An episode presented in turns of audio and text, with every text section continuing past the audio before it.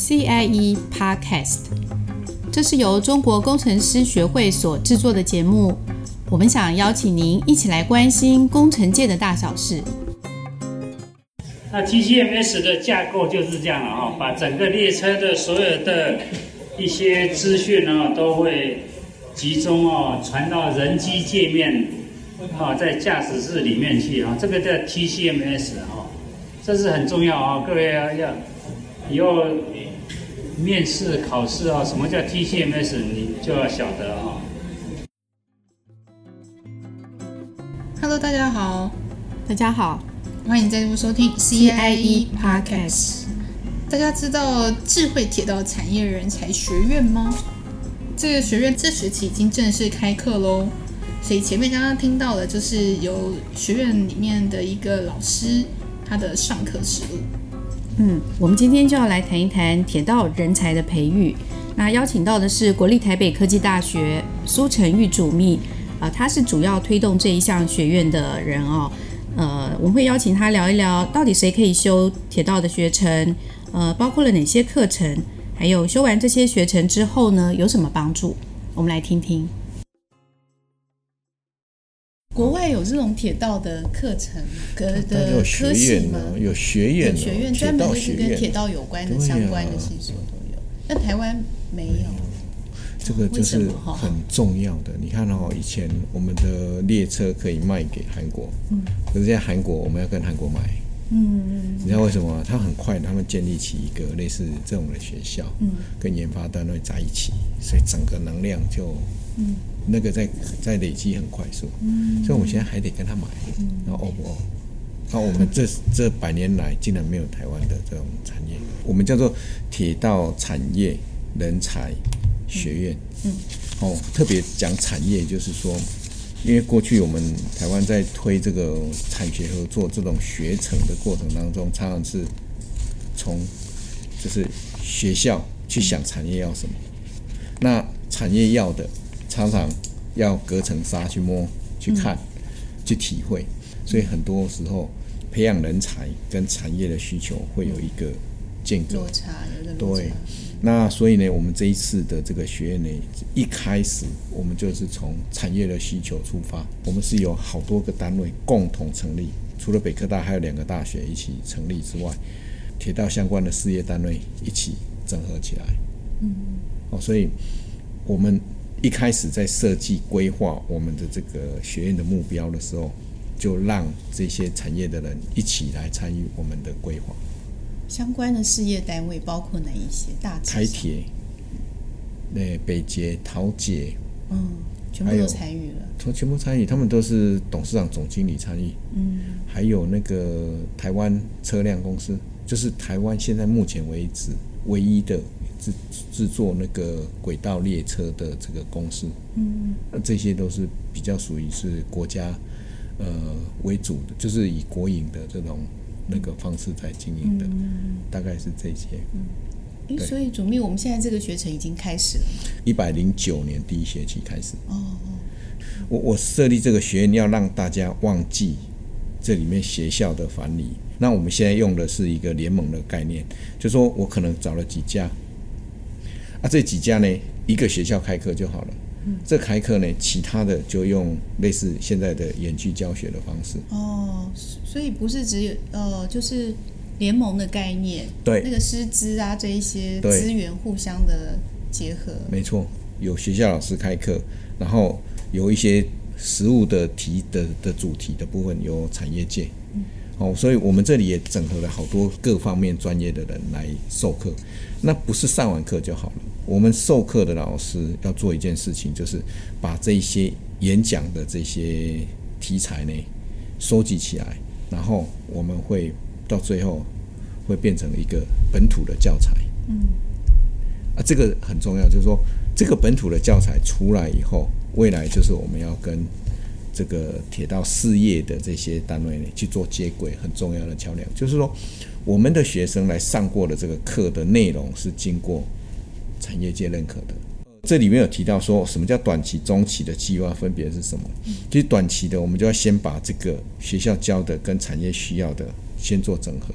以以目前来讲，台湾没有铁道的科系，没有铁道科系的时候，跨科系专业，所以他必须要考得很基础，所以就严重的跟你产业需要的人才的专业脱钩。那这时候呢，你一应征进去以后，就只有上课，就要六到八个月的受训。所以我们当时在设立这个这个学院的时候，我们希望先可以教你的第一步是，原来六到八个月的受训的这个时间，至少可以先减半。嗯嗯。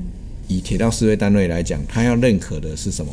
他不可能去认每一个学校的这个学生证书。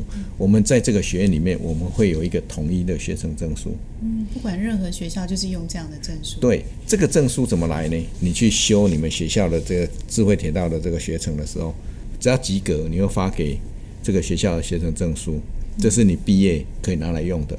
再来呢，你要从这个智慧铁道产业人才学院出去呢，我们这边呢，在授课过程当中，我们就会请老师去建立题库，有一些专业的考试，你考过了以后，呃，我们这个学院会给你这个证书。嗯，那这个也就是说，我们在事业单位认可的这个证书。那这些事业单位呢，认可这个证书以后，他会依据你修的这个课程来抵减你进去以后的一些相关的受训的课程。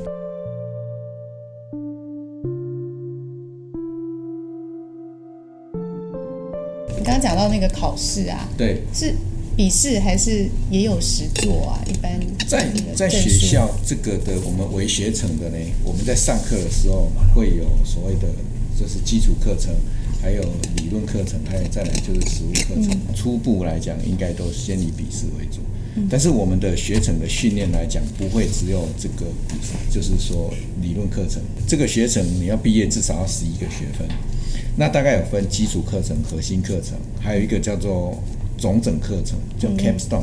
那基础课程主要就是针对这个铁道产业的导论，还有我们未来的这个智慧铁道的这个系统的这个导论。那核心课程可能就是针对这个车辆系统啊、维修、耗资、电力、资讯系统这些这四个专业课程。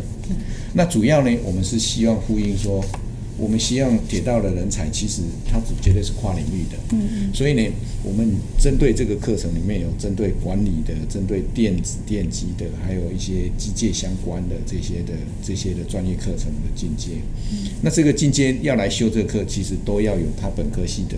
这个基础以后，才能来修我们的核心课程。那再来这些理论的这些课程呢，在上的过程当中，我们都会配合着实物的参访。嗯嗯。好，那最后我们什么叫 capstone 的课程呢？就是叫做一个总整课程。这里面呢，可能我们就有一个实物专题，或是叫做校外实习。哦。而这个东西，所谓的实物专题，就是你要你要去制作一个跟铁道相关的这个主题。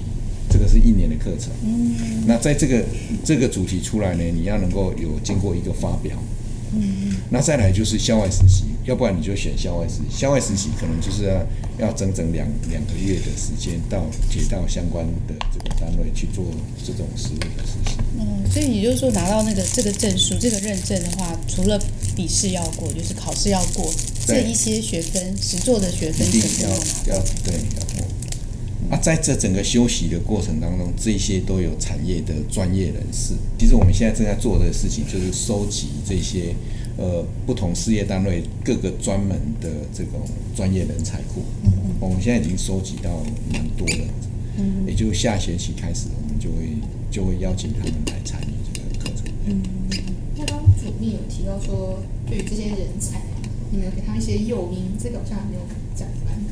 好，OK。诱因的话，第一个呢，除了你毕业学分嘛之外嘛，哈，那很重要就是说，我因为我们你一开始就参与跟铁道事业单位这些的相关的这个这个知识，然后我们也建立这个题库了以后，那未来你在这个应征的时候，你绝对会比别人多一个机会出去。要不然你看现在一个铁路特考可能是几百人去考这个试。可是考进来以后，他要经过长期的训练。呃，我们上次的工作会议，那这个台铁也讨论到说，哎，他们慢慢现在在出题的趋势不会像以前这么的很理论基础这样子。那慢慢的，他会接近实务，也就是跟我们这边的学习的这个的方向也是慢慢贴近这样。嗯。主秘有提到说，特考开始会跟学程慢慢接轨嘛？那会不会让学程这个学院变成一个是轨道的特考学院这样子啊？我我想哈，这个特考是其中一个，那这个东西其实是我们比较属于中长程的规划。未来其实铁道人才，像现在我们的很多的那个专业技术都有证照嘛。嗯嗯。可是铁道这边，我们可能一个司机员是自己公司在考，他跟他的这一张的证照跟外面的可能就没办法做连接，所以这个地方也是我们未来跟。铁道局这边，我们可能要去做整合的，就是国考的部分，在比较中长期，我们其实也要来做整合啊。但不是说我今天就好像补习班一样来这边补过以后，那就会。其实我们有一定的这个上课的这个内容，还有受训的过程。啊，其实在这个地方，我我刚刚有跟大家提到过，这个不是北科大的一个学院，这是一个平台啊。这这个平台应该就是说，呃，比较属于大家的。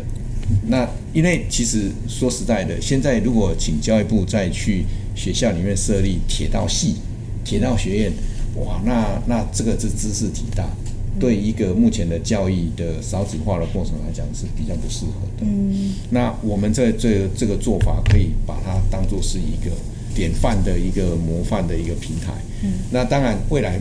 其他学校要去 follow，或是说去去 create 一个新的这个，我我们其实也是很欢迎的。嗯，那他们跟国际的，像如果他在这边修了这个铁道学程，对他去国外工作会有帮助？其实现在哈，那个，因为其实我们现在有很多的外围系统，就是我们 我们在铁道建设的时候。就是会有一些国际大厂进来，其实他也很希望加入我们这个学院，因为他知道说他他来台湾要人才吧，嗯，那他要参与这边的建设，他的这个人才也要进来，他不可能都从那边进来，从他们原来的国家，所以他需要这边的，那这边的人进来就会体验到像这些国际大厂的这些的文化，其实这些人才的流动就会用这样来开始。今天非常谢谢苏主秘帮我们介绍了这个铁道学程的认证制度。虽然说它现在还不是一个独立的科系，但是这个学程也其实已经设计了蛮有系统的课程，呃，以及相关的测验方法跟一套证书制度，相信可以协助有兴趣的同学跟铁道产业界做顺利的接轨，也为青年学子跟铁道产业的发展呢，能够创造出双赢的局面。我们说学以致用，用以治学。那未来这个产学共用的人才库呢，希望能够帮产业界找到可以相对应的人才，加速铁道产业国有化的潜在目标。大家一起努力喽！那我们今天的节目就到这里结束。下一期播出的时间是十月二十八号，记得再度收听。拜拜。